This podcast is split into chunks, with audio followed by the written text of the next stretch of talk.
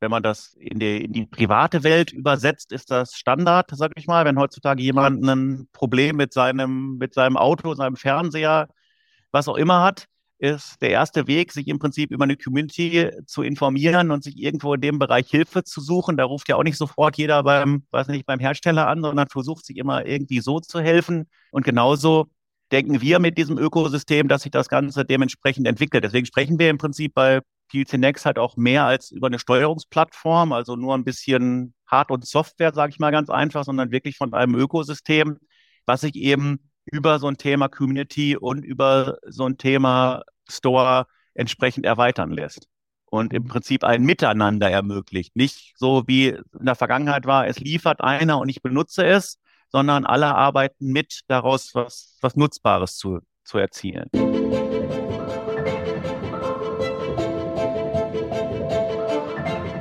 Innovation weiterdenken und Zukunft einfach machen. Hallo, Klaus Reichert hier. Ich bin unabhängiger Unternehmensberater und Business Coach für Innovation und Business Design. Ich begleite engagierte Unternehmerinnen und Führungskräfte sowie ihre Teams mit Smart Innovation auf dem Weg von der Vision zu enkeltauglichen Leistungen. Meine Mission ist es, Unternehmen und seine Menschen kreativer und innovativer zu machen. Ich arbeite remote von Baden-Württemberg aus. Im Smart Innovation Podcast spreche ich mit engagierten und kreativen Menschen über Innovation, über Innovationsmanagement, Unternehmertum und Verantwortung, gerade im Kontext des Klimawandels. Zuhörer können bei den Live-Aufnahmen mitmachen und Fragen stellen. So wird Innovation lebendig und leicht umsetzbar. Die Live-Aufnahmen sind mittwochs, Episoden erscheinen montags. Den Link zu Terminen, Newsletter und dem Transkript finden Sie in den Show Notes. Bleiben Sie auf dem Laufenden und folgen Sie der Show, wo immer Sie Ihre Podcasts hören oder auf klausreichert.de-linkedin. Und denken Sie daran, es gibt kein Ende von Innovation, nur Starts. Mein Gesprächspartner ist Thorsten Knöner. Er ist Automatisierer mit Leidenschaft und Produktmanager bei Phoenix Contact. Hallo Thorsten, schön, dass du mit dabei bist heute. Hallo Klaus, freut mich auch. Du bist Automatisierer mit Leidenschaft. Wie muss ich mir das vorstellen, bitte? Mein Name ist Thorsten Knöner, bin 49 Jahre alt und beschäftige mich eigentlich schon, ja, mein gesamtes Berufsleben mit dem Thema Automatisierung komme aus einer eingesessenen Elektrikerfamilie, also habe letztendlich den Strom schon in den im Blut und beschäftige mich von verschiedenen Szenarien über Support und Schulung eigentlich schon mein ganzes Leben mit dem Thema Automatisierungstechnik und bin, wie du es gerade schon selbst gesagt hast, inzwischen im Produktmarketing bei der Firma Phoenix Contact beschäftigt und auch da beschäftige ich mich mit allen Neuheiten, mit allen Trends aus dem Bereich der Automatisierung bin auch immer wieder in Fertigungsbetrieben oder in der Fertigung. Da bin ich jedes Mal unwahrscheinlich verblüfft, was wir an Automatisierung in den letzten Jahrzehnten hinbekommen haben. Und toll ist dann auch immer, wenn man so eure Sticker und Sachen sieht, ne? Also ihr seid ja überall mit dabei. Wie empfindest du das? Du sagst, du, du kennst Elektrik ist sozusagen etwas, was in dir steckt. Wie, wie hast du das erlebt, so die letzten, sagen wir mal, zwei, drei Jahrzehnte? Wie, wie stark war denn so die Kurve bei Automatisierung äh, in, in der Fertigung? Also gerade in dem, im Bereich der letzten zehn Jahre ändert sich halt viel, was das Thema der Digitalisierung angeht. Also automatisiert hat man ja schon lange. Also SBS-Systeme gibt es jetzt inzwischen seit vielen Jahren. Aber was immer mehr dazukommt, ist das ganze Thema der Vernetzung untereinander. Also die Daten, die fließen zwischen den, zwischen den Maschinen. Und da stellt man leider auch oder teilweise auch fest, dass dort auch noch viel Nachholbedarf in Deutschland besteht, weil wir sind halt, ja, wie du es gerade schon beschrieben hast, schon 30, 40 Jahre mit Automatisierungstechnik unterwegs. Vielfach läuft auch das Motto äh, Never Change a Running System und äh, die Kunden oder die Anwender sagen dann auch, was habe ich wirklich für Nutzen von Digitalisierung? Was muss ich eigentlich tun, um mich im Prinzip auch für Industrie 4.0 und auch für das ganze Thema Energiewende dann dementsprechend auch vorzubereiten? Also Automatisierung, hast du gesagt, gibt es eben schon länger, das ist klar. Jetzt sagst du, in den letzten, sagen wir mal, ganz grob zehn Jahren hat es eine andere Qualität bekommen wir reden ja häufig von Industrie 4.0. Es gibt noch weitere Begriffe. da kommt was Neues dazu, zu dem, was eben vorher so in der Automatisierung, in dem, was Maschinen machen, Automatisierungstechnik untereinander irgendwie in derselben Halle zum Beispiel auch miteinander spricht. Wie würdest du das denn definieren oder wie definiert dein Unternehmen, was Industrie 4.0 ist? Was ist dann der Unterschied zur reinen, in Anführungszeichen, Automatisierung, die davor eben stattgefunden hat? Der große Unterschied ist im ersten Schritt im Prinzip eigentlich wirklich das Thema Digitalisierung und Zusammenspiel der Maschinen und Anlagen.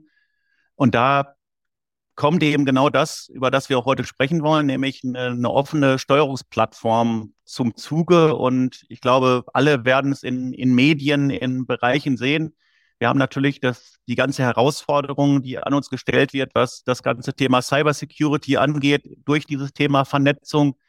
Wir haben Themen wie die, das Thema des äh, Fachkräftemangels, wo wir im Prinzip die Herausforderung haben, wir müssen immer mehr automatisieren, um auch überhaupt die Anforderungen in Richtung auch der Neuzeit auf uns zuwirken zu lassen, haben aber letztendlich immer weniger Ressource, gerade speziell im, im Bereich der Fachkräfte.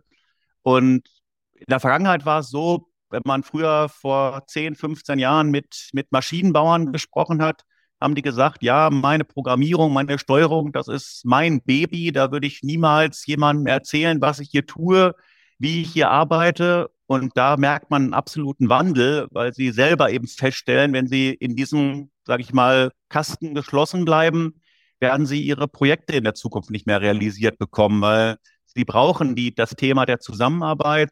Man braucht im Prinzip Themen wie, wie Open Source, Bedienen von Lösungen aus anderen Bereichen das kann sich keiner mehr leisten, jede Technologie im Prinzip das Rad immer neu zu erfinden. Klar kann man es vielleicht noch einen Prozentsatz verbessern, aber gerade so grundlegende Themen wie zum Beispiel Treibersysteme, die muss man heute out of the box verwenden können, weil sonst kriegt man es mal an den Vielzahl an Schnittstellen und an Kommunikation nicht mehr realisiert.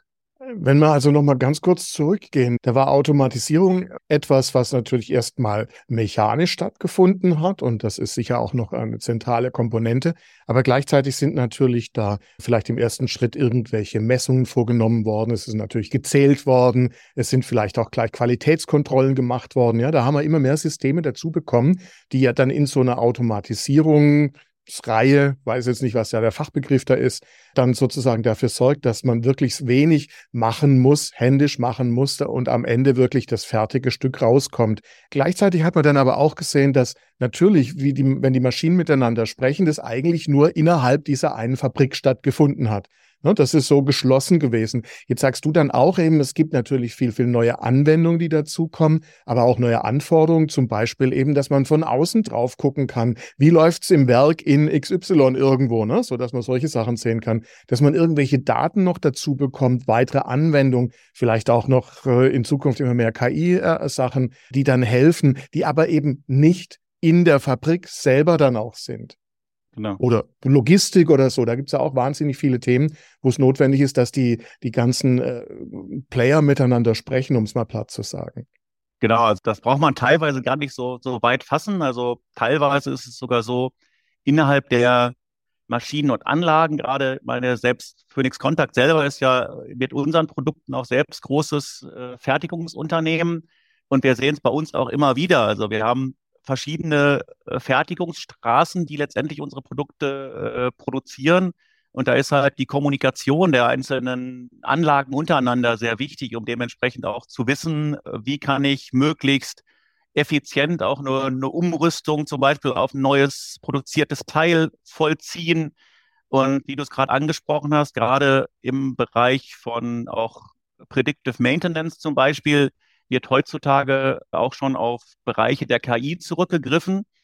Bedeutet aber, diese Themen der KI finden in vielen Fällen eben nicht unbedingt in der, direkt in der Maschine und Anlage statt, weil dort im Prinzip auch so eine klassische SPS ist halt für solche Funktionen klassischerweise nicht gebaut, sondern finden vielleicht vielfach in, auch in ausgelagerten Cloud-Systemen statt. Aber da kommt man halt plötzlich in, in Bereiche, dass man, dass die Maschine eben nicht nur für sich in der Halle äh, arbeitet, sondern auch eine Kommunikation nach außen stattfinden muss.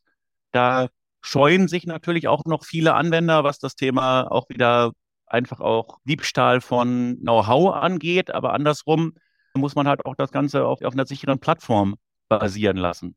Das heißt, wir haben da ganz sicher mehrere Themen. Lass uns mal mit dem einen anfangen. Ich ja. muss in jedem Falle erstmal all das, was ich mache, irgendwie offen halten.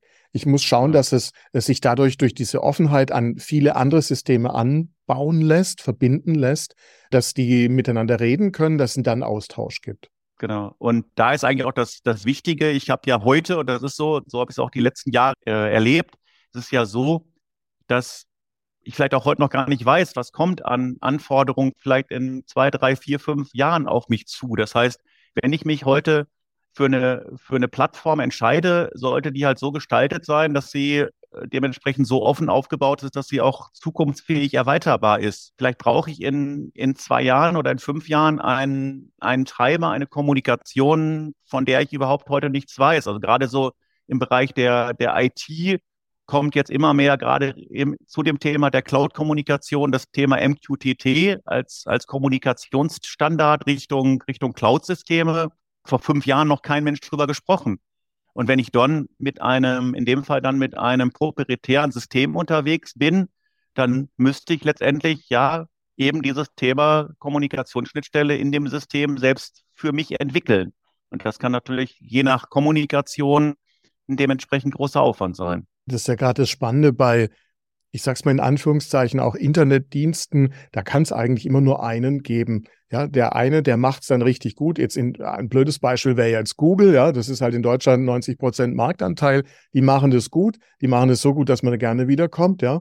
Und dann gibt es vielleicht noch zwei, drei andere, die da mitmachen, aber einfach durch diese Skaleneffekte schaffen die das natürlich, dass da ständig am Laufen zu bleiben und das aktualisieren und so weiter und dann eben die anderen mit einbinden zu können. Jetzt habt ihr euch da ja auch was ausgedacht zu dem Thema. Ja, wir, du hast das gerade schon ein paar Mal angesprochen, ein, ein Plattformmodell. Von was sprechen wir denn da? Da muss ich gerade noch mal ein bisschen ausholen, weil das, was du gerade mit, mit Google angesprochen hast, das passt ja für Automatisierungstechnik auch ganz gut. Also wenn man nach Deutschland guckt, kann jetzt Zahlen wälzen, wie man will, aber wird man sehen, dass zum Beispiel äh, eine Firma Siemens dort einen sehr, sehr hohen 70 bis 80 Prozent großen Marktanteil hat. Und die, da ist im Prinzip genau die, diese proprietäre Welt, die dort unterwegs ist. Und da habe ich halt die Herausforderung, dass wenn ich im Prinzip für dieses System was brauche, muss ich es mir entweder selber entwickeln oder ich muss halt, ja, letztendlich bei vielen Herstellern so warten, bis es eben von meinem Steuerungshersteller entsprechend integriert wird. Und so war Phoenix Contact letztendlich auch unterwegs. Wir machen seit ungefähr 25 Jahren im Prinzip auch das Thema Automatisierungstechnik, hatten im Prinzip auch unser proprietäres äh, SPS-System, was wir dort verwendet haben und haben uns so circa vor, muss ich gerade rechnen, sieben Jahren Gedanken gemacht, wie, wie soll es denn in der Zukunft weitergehen? Wie, wie können wir überhaupt als Unternehmen den Anforderungen der Zukunft gerecht werden? Und äh, hatten dort auch schon ein paar ganz interessante Kunden, die das Ganze mit uns diskutiert haben.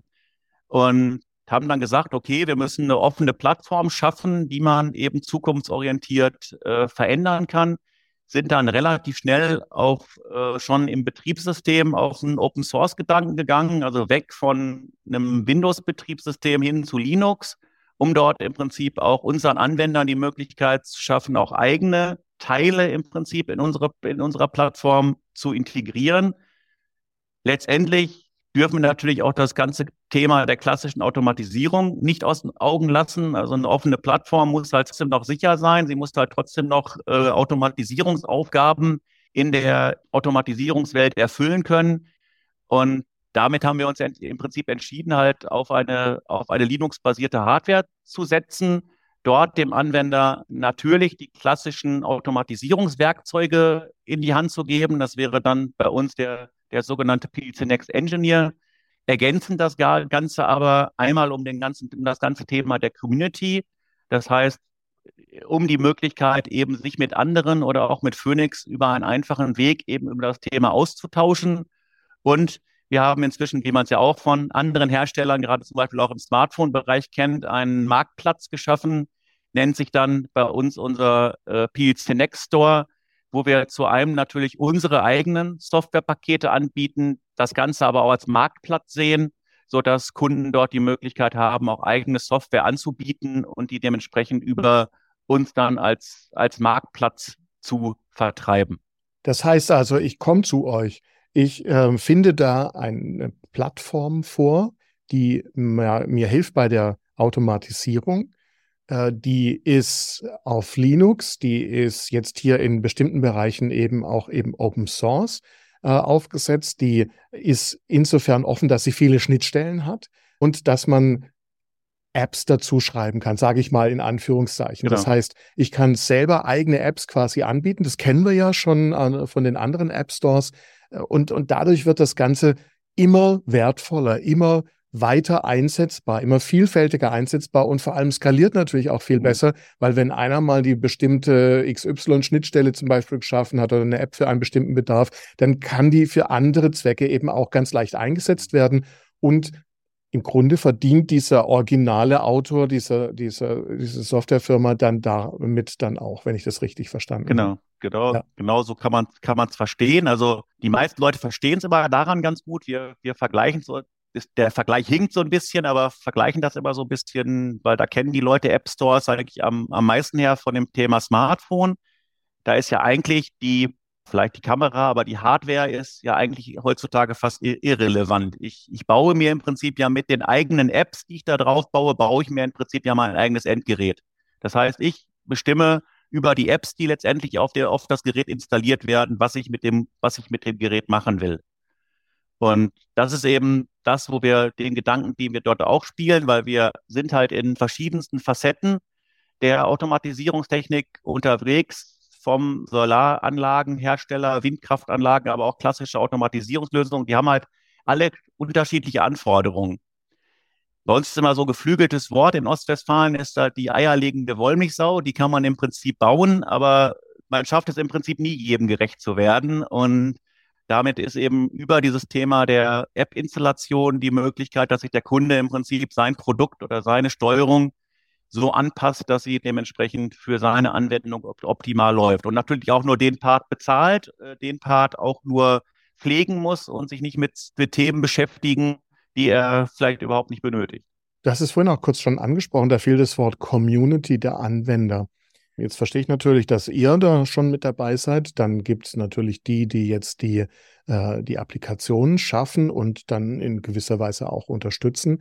Wenn ich jetzt aber ein Anwender bin in einer Fabrik, bin ich da auch dann Teil der Community? Dafür kann ich sie nutzen. Also jeder ist im Prinzip, die Community ist letztendlich für, für jeden offen, also vom äh, Softwareprogrammierer, der dort seine Dienstleistung anbietet, über natürlich Mitarbeiter von Phoenix Contact, aber auch jeden unserer Anwender. Und jeder kann dort Teil der Community werden und dort seinen Beitrag leisten, beziehungsweise natürlich, wie es viele auch tun, die Community als Informationsplattform nutzen. Also da gibt es dann einfach auch einen Austausch und man kann direkt lernen, auch als Anbieter von den Kunden, den Nutzern, Nutzerinnen, was da zum Beispiel an Funktionen äh, äh vielleicht äh, noch notwendig wäre.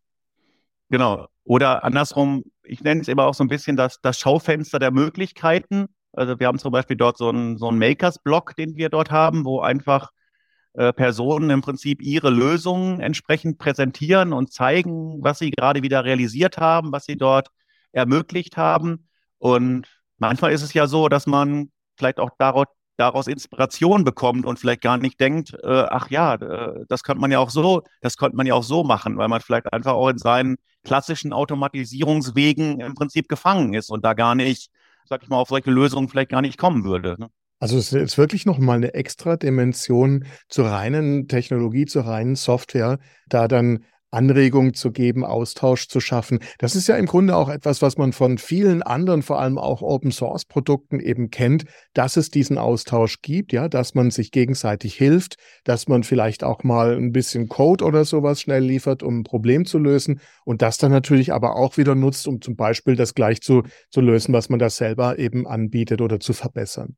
Wenn man das in die, in die private Welt übersetzt, ist das Standard, sag ich mal. Wenn heutzutage jemand ein Problem mit seinem, mit seinem Auto, seinem Fernseher, was auch immer hat, ist der erste Weg, sich im Prinzip über eine Community zu informieren und sich irgendwo in dem Bereich Hilfe zu suchen. Da ruft ja auch nicht sofort jeder beim, weiß nicht, beim Hersteller an, sondern versucht sich immer irgendwie so zu helfen. Und genauso denken wir mit diesem Ökosystem, dass sich das Ganze dementsprechend entwickelt. Deswegen sprechen wir im Prinzip bei PLC Next halt auch mehr als über eine Steuerungsplattform, also nur ein bisschen Hard- und Software, sage ich mal ganz einfach, sondern wirklich von einem Ökosystem, was sich eben über so ein Thema Community und über so ein Thema Store entsprechend erweitern lässt und im Prinzip ein Miteinander ermöglicht. Nicht so wie in der Vergangenheit war, es liefert einer und ich benutze es, sondern alle arbeiten mit, daraus was, was Nutzbares zu, zu erzielen. Ich finde es toll, dass du es gerade dieses Miteinander, dieses Gemeinsame ansprichst. Denn keiner ist groß genug, um alles lösen zu können. Ja, und äh, gerade auch die Beobachtung von vielen kleinen oder vor allem auch die, die vielleicht die, die kleineren Produkte oder, oder Produkte auch von Einzelnen können äh, manchmal sehr, sehr spezifische äh, Probleme lösen, die, äh, an die man vielleicht als, als großes Unternehmen überhaupt nicht gedacht hat oder die man irgendwie runterpriorisiert hat. Deswegen finde ich das ein, auch eine spannende Vorgehensweise, die ihr hier habt. Jetzt ist das Ganze natürlich sehr sehr theoretisch, äh, ein bisschen abstrakt, über das wir reden. Wir werden in den Shownotes auch die Links dazu natürlich posten, so dass man das dann selber nachgucken kann. Wenn wir jetzt folgendes Szenario nehmen, ein Unternehmen, das natürlich schon Automatisierung im Einsatz hat. Ich kann da jetzt kein, keine Beispiele nennen, aber was würdest du denn denen empfehlen, so als vielleicht die, die wichtigsten Tipps, wenn wir auch die Plattform im Hintergrund behalten, dieses Thema weiterzuentwickeln, unter anderem, weil die vielleicht die Anforderungen haben, sich besser in irgendwelche Partnernetzwerke zu integrieren, vielleicht äh, bei den Kunden sich dann besser zu integrieren oder Logistik oder sowas dann besser anschließen zu können. Was sind denn da so ein paar drei zentrale Tipps, um das quasi auf die nächste Stufe heben zu können? Die Herausforderung ist immer dann natürlich zu gucken, in welchem ja, in welchem Status befindet sich die, die Applikation beziehungsweise der, die, die Anwendung gerade. Und in vielen Fällen machen wir es zum Beispiel so, gerade wenn man, wenn man jetzt über, über so sogenannte Brownfield-Anwendungen, also Bestandsanlagen spricht, versuchen wir uns dort immer dem Thema erst zu, äh, zu nähern, um zu gucken, was ist denn jetzt zu optimieren an dem ganzen, an, an dem ganzen Thema. Und eigentlich, gerade wenn es um das Thema auch äh, in Richtung Nachhaltigkeit, in, in Thema Effizienz geht, ist es eigentlich das Wichtigste, erstmal äh, gewisse Kennwerte von, von den Maschinenanlagen aufzunehmen. Wir sagen immer, man kann nichts verändern oder nichts optimiert, wenn man nicht erstmal überhaupt weiß, was, was vorgeht. Also wir würden den, den Kunden dann auf jeden Fall erstmal empfehlen, dort dementsprechend die Prozesse sich im Prinzip mal, also auch, wir bieten das auch als Dienstleistung an, dass wir uns die, die Prozesse dann nochmal genauer anschauen, dort vielleicht auch nochmal sagen, wo, an welcher Stelle man vielleicht nochmal eingreifen sollte, um dort mal zum Beispiel auch Energiedaten, Energieflüsse der Maschine und Anlage aufzunehmen, um dort die, die Maschinen halt Tipps dem Kunden zu geben, um da dementsprechend noch nachhaltiger zu sein. Vielfach sind wir, sind wir aber auch Anbieter, wo wir aktuell auch wirklich nur die, die Gateway-Funktion darstellen, wo der Kunde halt sagt, ich habe hier meine Maschine und Anlage, die, die läuft, die kann ich auch jetzt nicht komplett äh, ja, neu programmieren und neu aufbauen, weil es halt kostenmäßig viel zu groß wäre. Ich brauche aber trotzdem, äh, weil ich dementsprechend meinen Footprint abbilden will, brauche ich halt Daten von der Maschine. Ich äh, will wissen, wie viel, sage ich mal zum Beispiel ganz häufig schon gefordert von, von Firmen. Ich will wissen halt, wie groß ist mein CO2-Footprint pro produzierten Teil, was ich dort produziere oder ich möchte beispielsweise Themen äh, in Richtung KI nutzen, habe aber aktuell an meiner aktuellen Steuerungsplattform diese Kommunikationsschnittstelle nicht.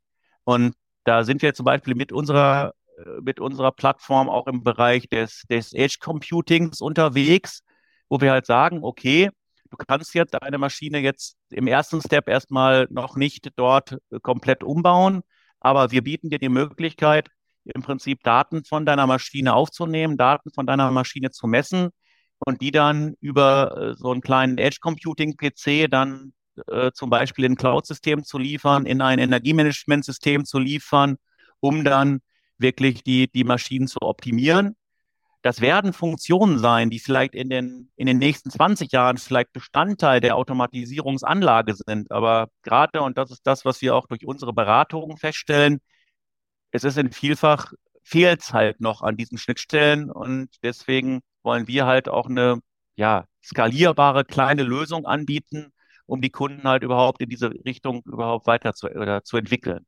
Ein ganz wichtiger äh, Schritt ist natürlich, die Daten parat zu haben, ne, damit man weiß, äh, wo man ansetzen kann, wo vielleicht man priorisiert, verstehe ich. Und dann gibt's äh, größere Lösungen, aber man kann einfach auch mit kleinen ersten Schritten anfangen, genau. um eine gewisse Extrafunktion dazu zu bekommen, äh, die genau. dann sehr vielfältig natürlich sein kann, weil ihr ja eine Plattform anbietet. Okay, verstanden. Wir werden dazu ein paar Links äh, natürlich noch in den Shownotes veröffentlichen. Da habt ihr ja zum Beispiel auch die, die Software, die man sich äh, laden kann und dann das Ganze mal simulieren kann, ja, so dass man einen, einen guten Eindruck bekommt. Ihr habt den Starter-Kit, mit dem man das dann tatsächlich auch hardwaremäßig dann auch simulieren kann. Kannst du kurz darauf eingehen? Ich habe mir das angeguckt. Ich habe nichts davon verstanden, ist nicht mein Thema. Ja. ja äh, kannst du okay. kurz darauf eingehen, bitte, was der Starter-Kit dann am besten macht? Als Teil der Community oder Teil des Ökosystems haben wir im Prinzip unsere, unsere dementsprechende Software. Das ist eine äh, komplette Automatisierungsplattform, die man sich dort kostenfrei herunterladen kann. Auch da leben wir so ein bisschen den Gedanken, wie man das vielleicht auch vom, vom Smartphone her kennt. Das heißt, die Grundfunktionen der Software sind halt kostenfrei. So kann man sich im Prinzip auch die Funktionen schon einmal anschauen. Man kann auch in der Software sich dementsprechend äh, Funktionen freischalten und die für eine gewisse Zeit testen. Und erst wenn man zum Beispiel in speziellere Sachen abtaucht, wie ich nenne, nenne mal ein Beispiel in der Automatisierungswelt, zum Beispiel der der funktionalen Sicherheit, wenn ich das dann dementsprechend in das System integrieren will, dann wird das Ganze dementsprechend eben auch erst kostenpflichtig. Aber man kann es im Prinzip den, die Grundfunktion halt komplett kostenfrei testen. Dann haben wir die Möglichkeit einer, einer Simulation. Das heißt, wenn wir von Steuerung sprechen, spricht man eben, das ist leider so in unserem Umfeld der, der Automatisierungstechnik immer noch um, um ein Stückchen Hardware. Da ist es aber so, dass wir auch dort das Ganze inzwischen simuliert haben. Also man kann sich letztendlich die Steuerung, also man muss sich das so ein bisschen vorstellen, als installiert man wie so eine kleine virtuelle Maschine der Steuerung auf seinem, auf seinem PC und kann dann dementsprechend auch dort in der Maschine in der Performance, wie später die, die eigentliche Steuerung läuft, das Ganze dann dementsprechend auf seinem PC testen. Das reicht aber vielen Kunden eben nicht aus, weil sie sagen, ich habe hier jetzt noch einen speziellen Sensor, ich habe hier noch ein spezielles Signal. Das soll sich dementsprechend jetzt auch mit meiner Automatisierungslösung verbinden.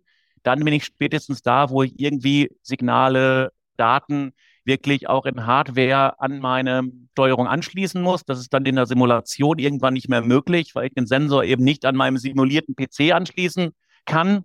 Und dann lande ich eben bei diesem Starter-Kit. Und da haben wir im Prinzip so ein Starter-Kit aufgebaut. Das kann ich mir einfach mit so einem kleinen Netzteil äh, auf meinen Arbeitsplatz stellen, kann mich mit meiner Ethernet-Leitung dementsprechend mit meinem Netzwerk, mit meinem PC und der Software verbinden und kann das Ganze in, dann dementsprechend auch in Hardware testen. Macht halt dann Sinn, wenn ich halt sage, ich will wirklich aktiv was anschließen.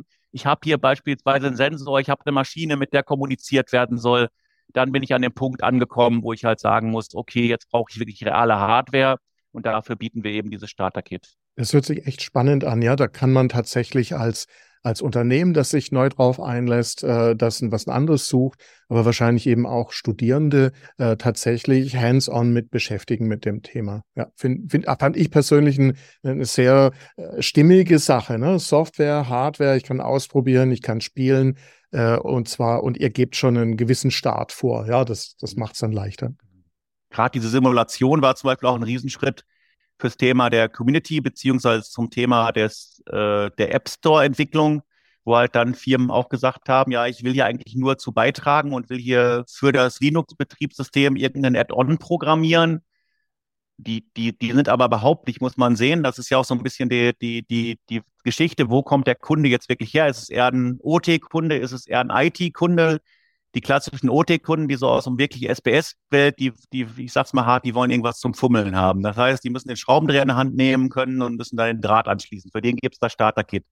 Aber andersrum gibt's IT-Unternehmen, die entwickeln alles in, in, auf virtuellen Plattformen. Die wollen sich eigentlich gar nicht mit, mit Hardware beschäftigen äh, und wollen im Prinzip ihre Software eigentlich nur gegen irgendwas gegentesten. Da sind wir damals auch mal angefangen, haben, haben zum Beispiel auch Hardware bei uns hingehängt, haben den Kunden VPN-Tunnel angeboten, um dann auf die Hardware zuzugreifen bei Phoenix im Labor und haben dann irgendwann festgestellt, ja, eigentlich brauchen sie die Hardware gar nicht, weil sie machen da nichts dran. Und dann war der, der Schritt auch geboren, das im Prinzip zu, zu virtualisieren, bedeutet halt, das Ganze halt als Simulation anzubieten und das wird sich auch weiterentwickeln.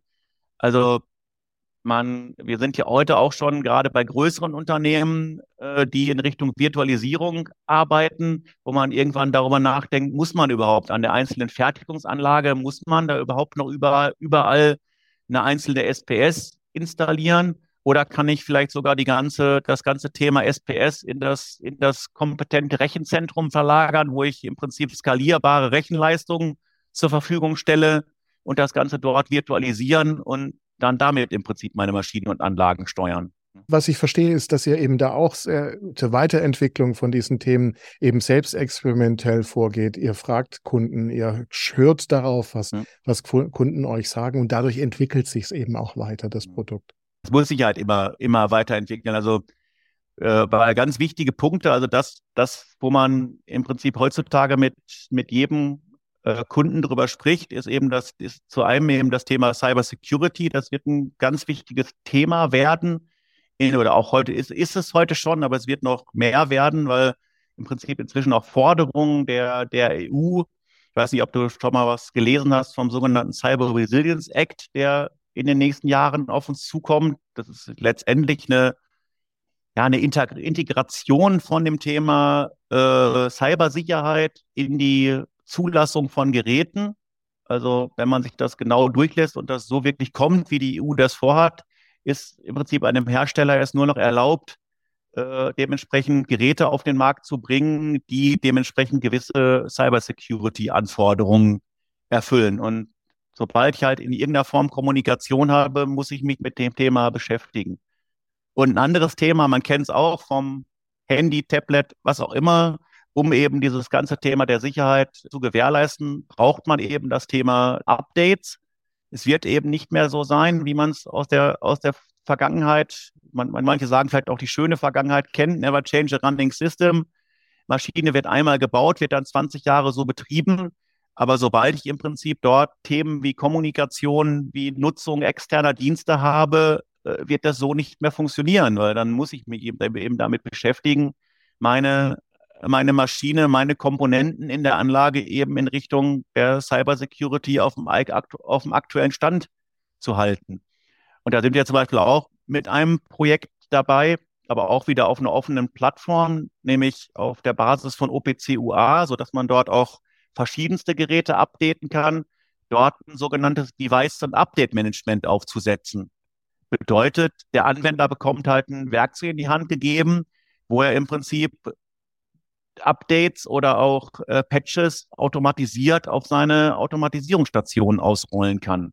Weil das wird auf Dauer nicht mehr funktionieren, den Kollegen mit dem, weiß ich nicht, Notebook, Tablet durch die Anlage zu schicken und äh, die Maschinen abzudaten. Weil dafür wird's leider in der neuen Welt zu viel Updates geben. Wir, wir kennen das selber, wie oft unser Handy oder Geräte dementsprechend nach Updates rufen, um da eben auch den Stand auf Stand der Technik und natürlich auf Stand der Security zu bleiben.